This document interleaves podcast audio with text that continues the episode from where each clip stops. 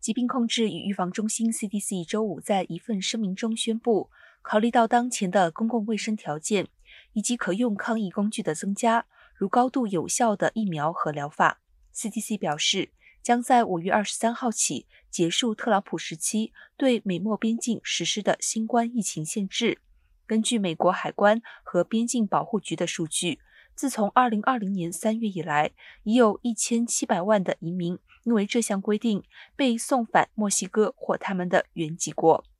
国土安全部本周表示，取消第四十二条令预计将产生直接后果。目前每天在美墨边境逮捕的移民约有七千一百人次。三月份的边境移民人数有望赶超去年二零一九年和其他高峰期的峰值。